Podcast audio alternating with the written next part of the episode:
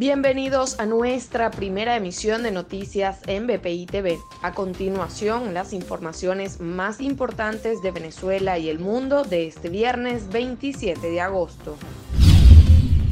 El economista David Licheri, durante la presentación del primer estudio elaborado por la Cámara Venezolana Peruana de Empresarios y Ejecutivo, informó que la migración venezolana aporta 35 millones de dólares para la economía en Perú, al tiempo que enfatizó que esta cifra podría aumentar a 113% si el gobierno genera políticas públicas para la reinserción social de la diáspora.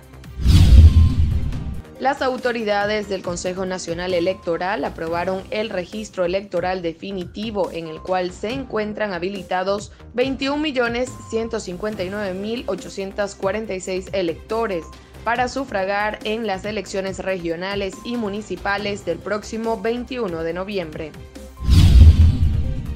La vicepresidenta de Nicolás Maduro, Delcy Rodríguez, informó que las autoridades de protección civil en Venezuela continúan la búsqueda de tres personas desaparecidas tras las lluvias registradas en el estado Mérida, que causaron 20 muertos y ocasionaron daños a unas 800 viviendas.